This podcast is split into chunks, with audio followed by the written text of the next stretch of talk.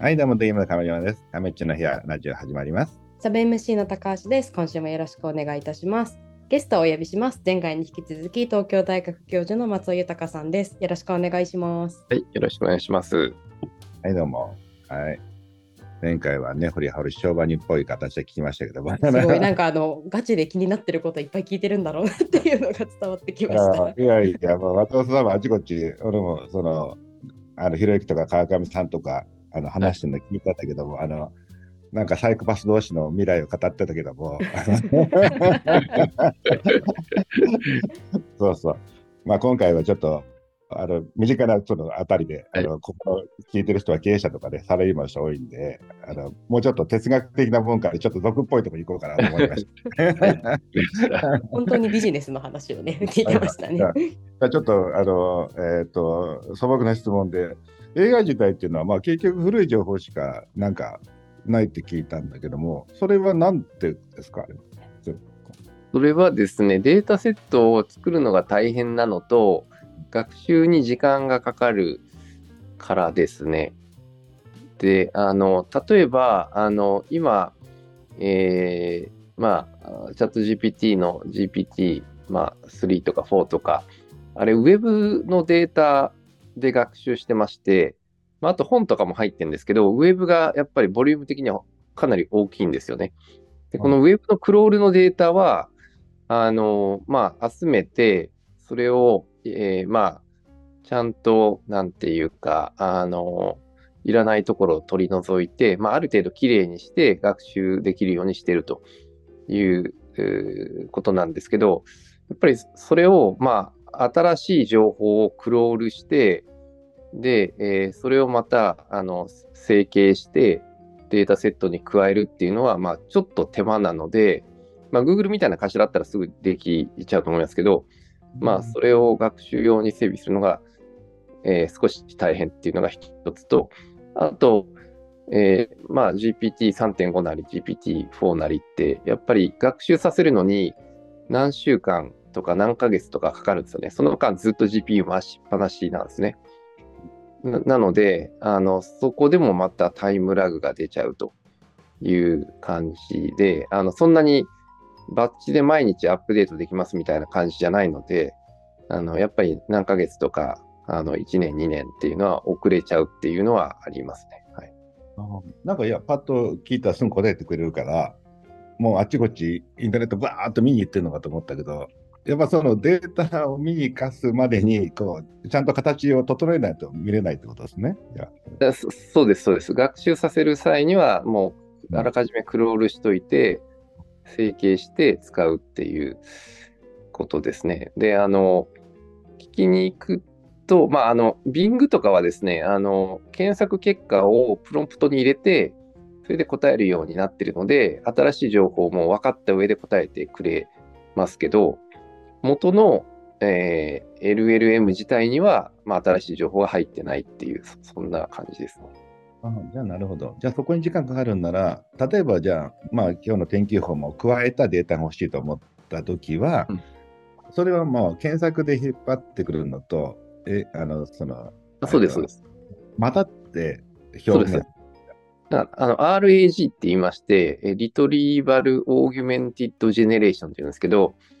あの、例えば今日の天気を教えてって、えー、Bing とかで言うと何が起きるかっていうと、今日の天気で検索するんですね、まず。はいはい。で、検索すると、まあ、気象庁のページとか、なんか Yahoo のページとか、そういうのがヒットしてくるので、その内容を、えーっと読み込んでプロンプトに入れちゃうんですね。うんうんで、プロンプトに全部入れちゃって、その上で今日の天気は何？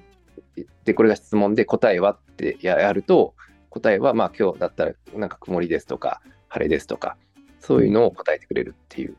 そそんな感じの仕組みですね。あなるほど。じゃあちょっと、まあ、混ざって、うん両方の機能を使って表現する。ええ。じゃあまあ、見た側からしたら、いかにもその、それをそれなりに答えてくれたような感じで、そうです、そうです。それっぽく言ってくれる。そうですだから人間で言うと、なんか、あの、えっと、記憶してるわけじゃないけど、とりあえず今から質問来るからこの資料を読み込んどいてって言って資料を渡されて、うーんって読み込みましたと。いう後に質問すると、一応その読み込んだ内容は答えられるようになってるっていう、まあそんな感じですね。うん。あ、なるほどね。じゃあ今までこう、今のこうか過去の情報も含めた、ま、中に今のやつちょっと加えて、そうです、そうです。やっぱねねいろいろやっちゃっていく感じだね。そうです。なるほどね。今どうなんですか？じゃあ、日本自体は、でも最近、あのまあ、日本ってやたら、なんかせんあのもう AI であの行くぞみたいな、ちょっと政治的に盛り上がってるんですけど、なんか、これはどうなんですか？当面、アメリカとか他の国とかヨーロッパとか特に、なんか政治的にちょっとほら、遅れそうな気がするとかあるんですか？やっぱり。日本のが先行きますよみたいな。これどうですか？えっとですね、あの、まあ、あの、全世界的にこの生成 AI は今盛り上がってるので、あの、まあ、珍しく日本も世界と同時に盛り上がってるっていう感じだと思ってまして、まあ、インターネットの時とかスマホとかですね、なんか日本だけやたら遅いみたいな感じでしたけど、今回は、あの、ちゃんと日本も世界と同時に盛り上がってるって、その点は僕は結構、あの、あの、褒めてあげていいんじゃないかなっていう、ままずしてます。それで、えーっと、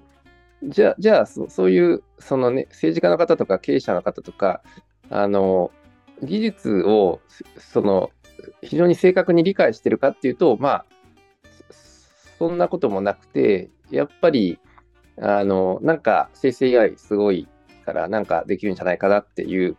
ノリで言ってる面はあると思うんですけど、まあ、あの、ただ、日本がやっぱりこのデジタルがあまりに進んでないので、ここまで。まあ、そういう意味ではデジタル、まあ、広い意味でのこのデジタルを押して悪いことは全くないと思ってまして、だから生成 AI っていうのをきっかけにチャット GPT とかやっぱり入りやすいので、そういうのをきっかけに、ちゃんとあのデジタル化していって、あのまあ、効率化していくとか、新しいビジネスが生まれるとかいうことがどんどん起こっていくといいんじゃないかなというふうに思ってままして、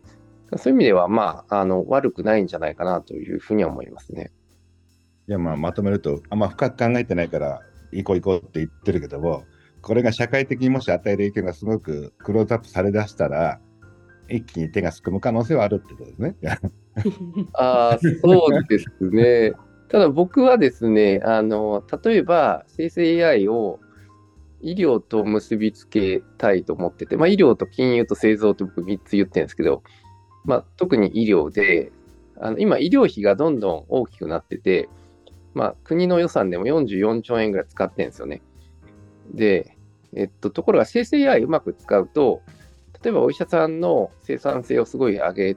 て、一人のお医者さんが見る患者さんを増やすこともできるだろうし、医療事務をですね、相当効率化することもできて、で医療費を減らすとか、これ以上増えなくするとか、そういうことも多分可能なはずなんですよね。で、これからますますその高齢化していくので、このままいくと持たないっていうのは、やっぱり多くの人が感じているところで、そういう中でこの生成 AI をうまく使って医療のえー効率化、コスト削減を進めていくっていうのは僕結構やっぱ日本にとって重要なことなんじゃないかなと思ってまして、えーなんかそういうことにつながっていくといいなと思いますね。でもまあ、当然のごとくそうなると、まあ、いろんな、まあ、ホワイトカーであろうが、その医師の方であろうが、医師会とか、まあ、労働組合とかあるじゃないですか、やっぱその辺が。はい。はい。だからその辺で、やっぱりなんかまあ、途中で反発きそうな予感はありますよね。いやー、そうなんですよ。多分ど、どの国も抱えている問題だと思うんですけど、えいや、そうなんですよ。だから、あの、まあ、あの、あある程度のところまではいけると思うんですけど、やっぱり、あの、途中でそういう反発とかが起きるのかもしれないですよね。まあ、そこ乗り越えていけるかどうかっていうのは、まあ、あると思いますね。いや、結局のところ、まあ、僕らもやっぱりこの辺が、まあ、実際問題、これが自由にとっていいかどうかはちょっと分かんないんですけど、うん。正直言って。あの ただまあ、どちらにしても流れは変わらないなっていうイメージがあるので、まあ、学ぶしかないなと思ってはいますけど、うん。はい。そうなると他の国もまあこぞって学びながら止めながらみたいな話のぶつかり合いじゃないですか。ええ。どの国ええ。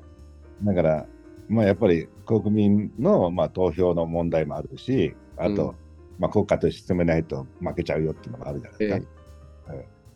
そうですね。どうなんですか、日本自体。でも今、この間の中でこういろいろ見てたら、著作権に関したら、日本ってちょっと緩めじゃないですか、その AI が読み込んでいいってそいううこと。そうそう。ええなんか AI 開発に関しては、やっぱり著作権、えーが、あの、まあ、30条の4っていうのがあって、それで AI 等の情報解析に、まあ、用いる場合には、この、えーまあ、著作権が、あの、えーまあ、及ばないっていうか、あの、えーまあ、使っていいっていうことになってるわけですけど、それはまあ、開発上は、まあ、とてもやりやすいことなんですよね。ただ、まあ、いろいろと気を使わないといけないことはあって、あの、まあ、大きく、あの、画像とですね、言語と生成 AI2 つに分けられるんですけど、まあ、画像の側がやっぱりちょっと顕著でして、まあ、日本ってやっぱりクリエイターの方が多いので、クリエイターの方がですね、自分たちの作品がですね、あの、学習されて似たようなものを作られるっていうのに対して、やっぱりすごく、あの、それが良くないんじゃないかっていうことをおっしゃってて、で、その通りなんですけど、あの、そこら辺のですね、あの、えーまあ、画像コンテンツ系に関して、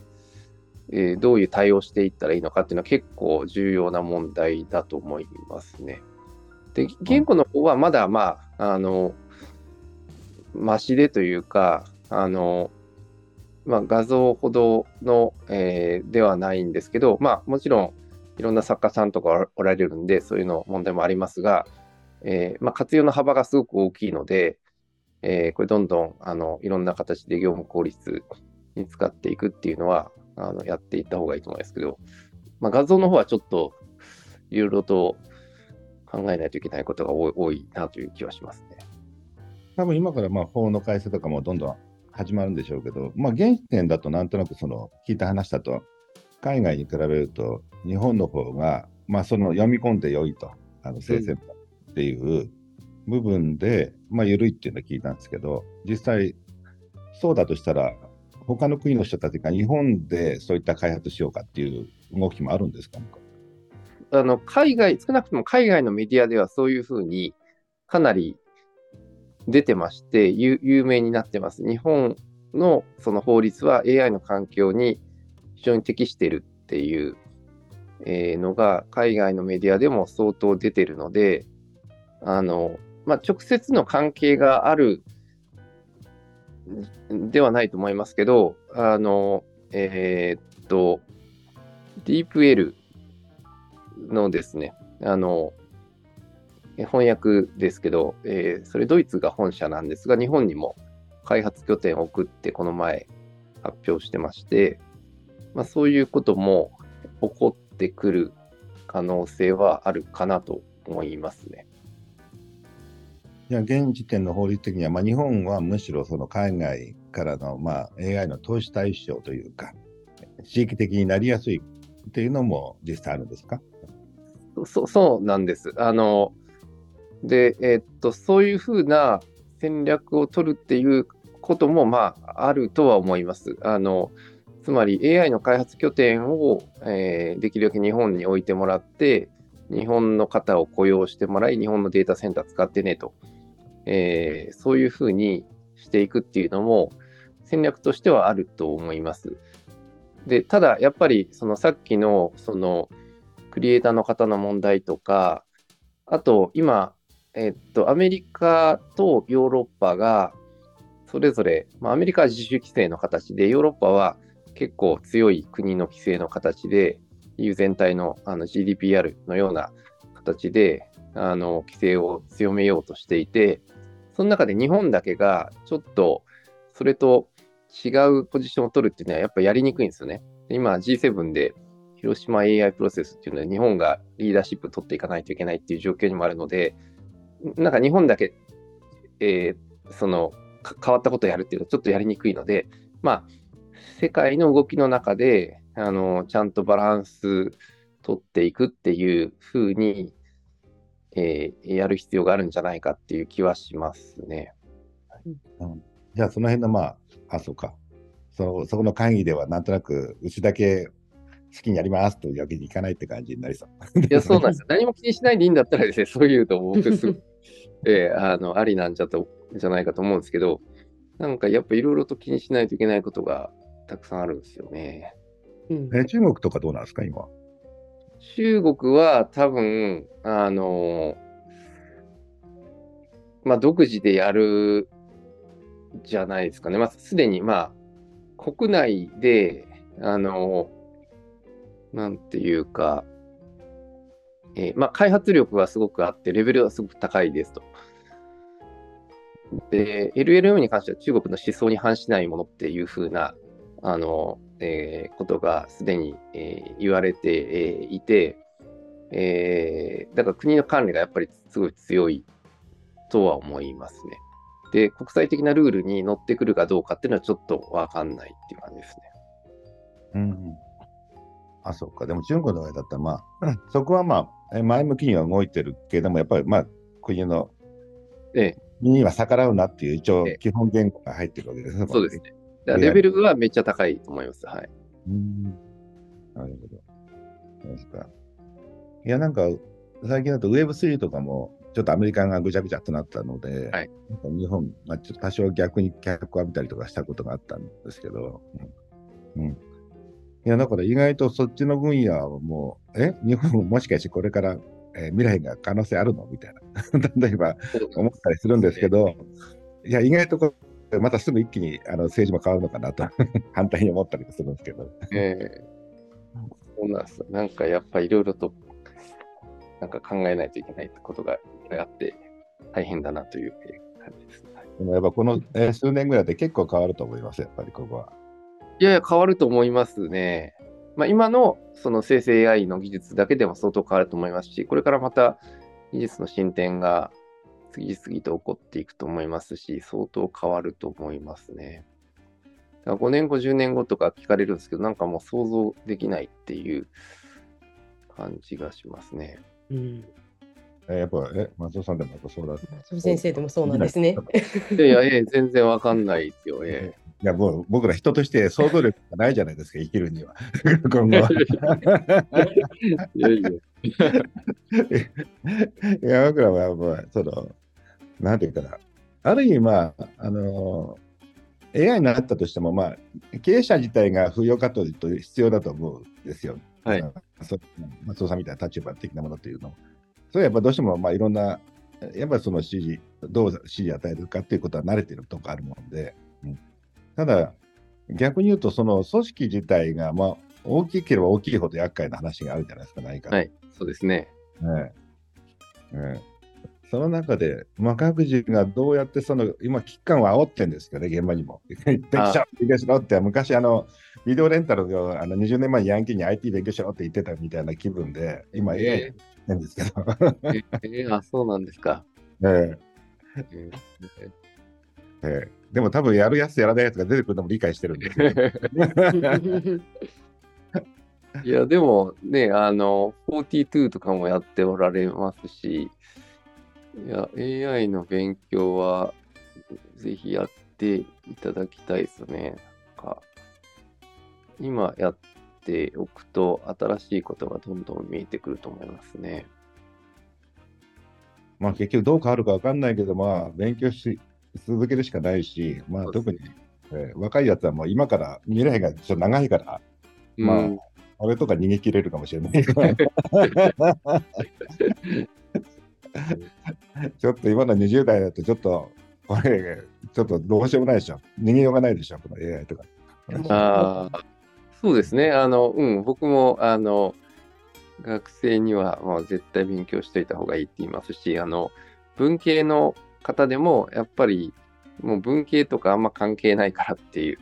そういう AI とかと融合した学問になっていくので、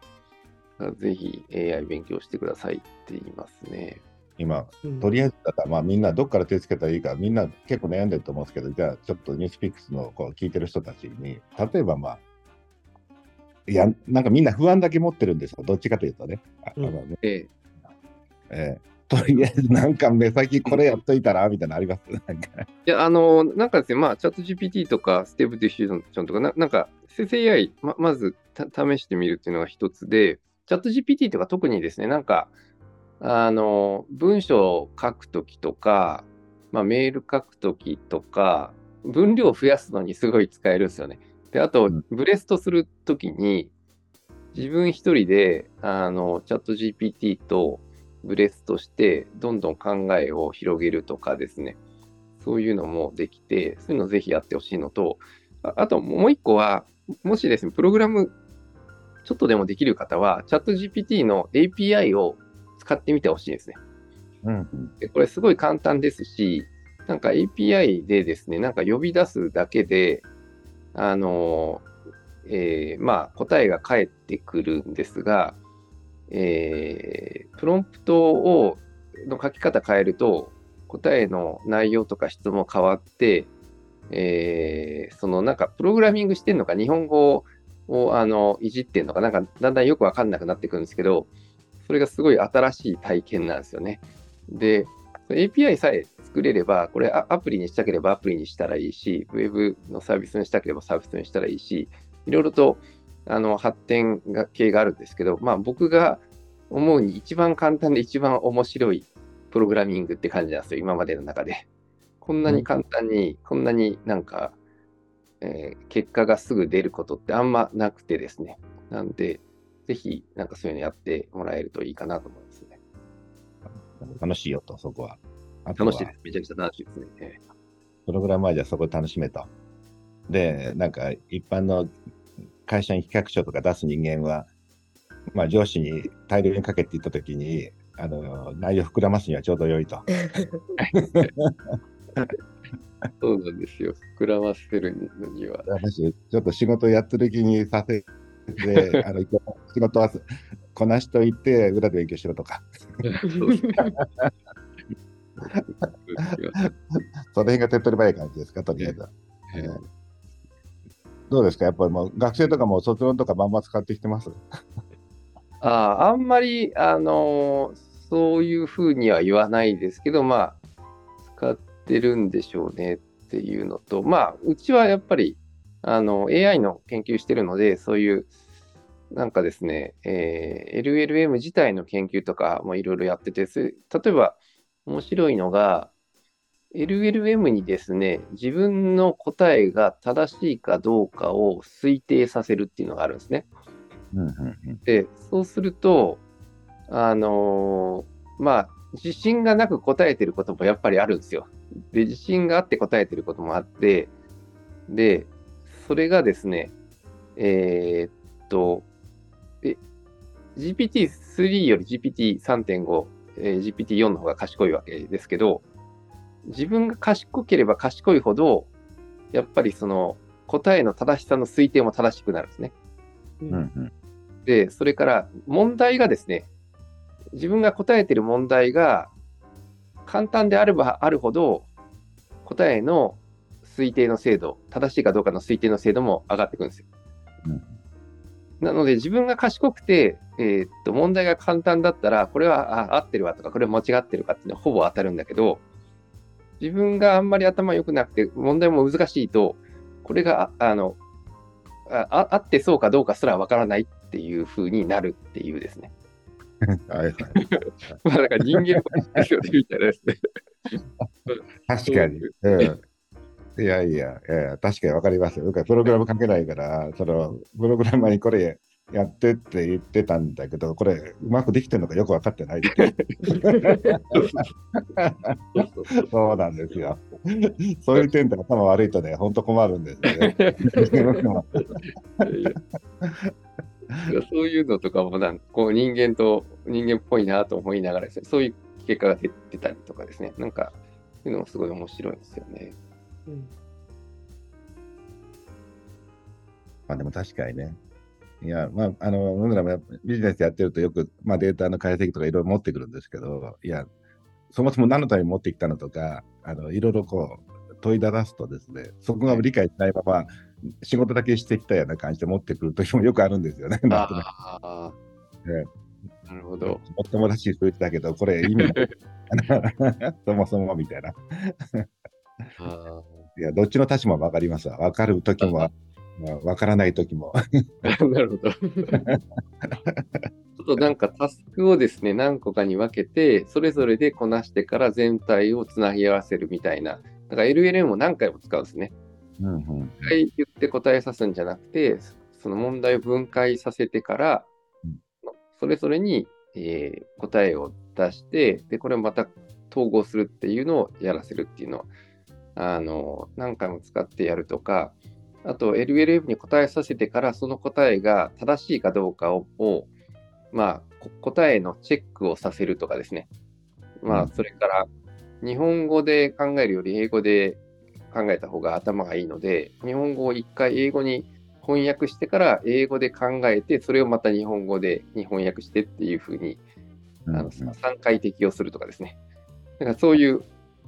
やり方もいろいろああの研究されてて、あの面白いというか、なんというか、あでもの確かにあの論文とかあの小説とかも海外とかに出すときとかも